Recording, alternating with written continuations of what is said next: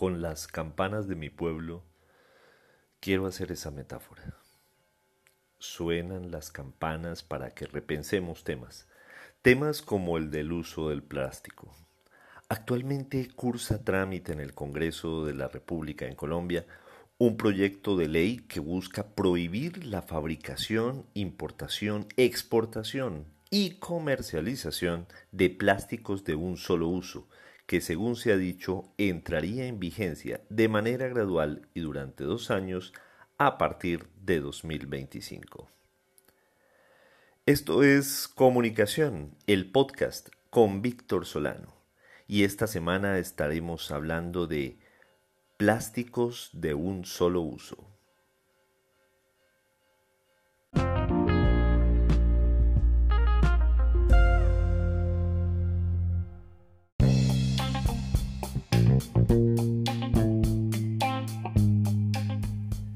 Este proyecto del que les estoy hablando sería aplicable a las bolsas para paquetes, por ejemplo, a las que se usan para envolver los periódicos, las revistas, las facturas, también para los alimentos de consumo inmediato y a granel.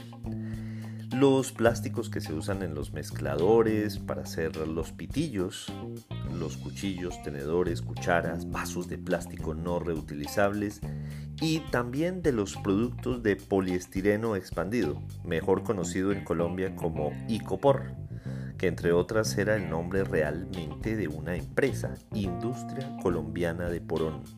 Ahí les dejo ese datico.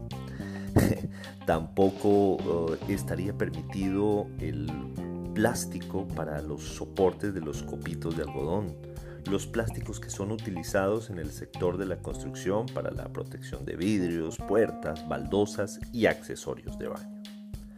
Todos estos productos tienen un problema y es su baja velocidad de degradación. Con este proyecto de ley se tendría que usar materiales biodegradables para poder seguir supliendo estas necesidades que hemos tenido, que hemos tenido a lo largo de la historia. El proyecto, creo yo, es muy positivo en la medida en que uno se da cuenta de que sí, que de verdad muchos de esos usos del plástico son prescindibles, o al menos reemplazables por otros materiales. Muchos de nosotros comenzamos con la práctica de llevar nuestras propias bolsas de tela para empacar los productos que comprábamos en supermercados, así como no usar pitillos plásticos en los restaurantes. Eso sin lugar a dudas atenúa la demanda y por ende la producción de plásticos que luego van a dar a basureros o en el mejor de los casos pero muchas veces, y como lo hemos constatado, también llegan a los ríos, a los bosques, a las calles de nuestras ciudades.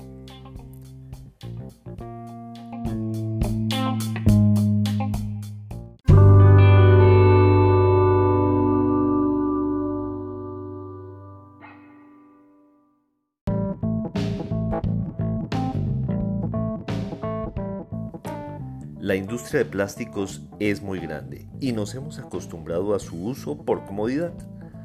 No quiero satanizar este material que yo creo sin lugar a dudas ha sido uno de los inventos más increíbles y de más rápido crecimiento en los siglos XX y en el XXI.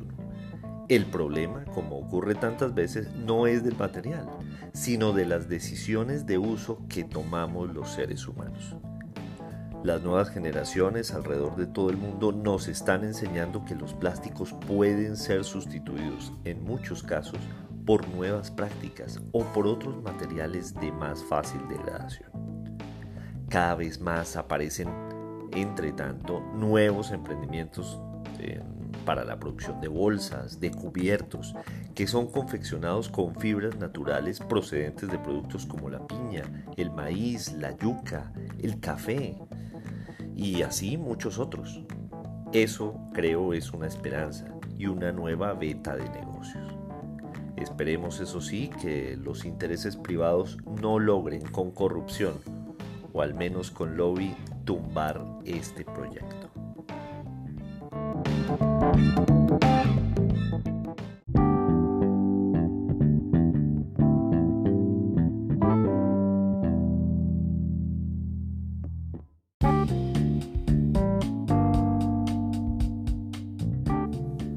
Podría haber quienes creyeran que esto es un ataque a la industria del plástico.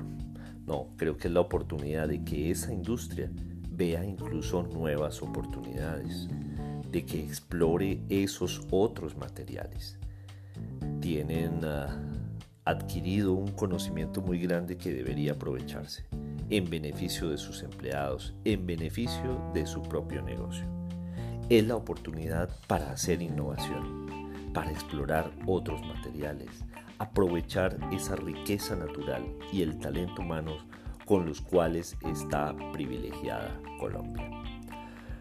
Recuerden que esto es Comunicación, el podcast con Víctor Solano y que estamos en las principales plataformas de distribución de podcast en el mundo.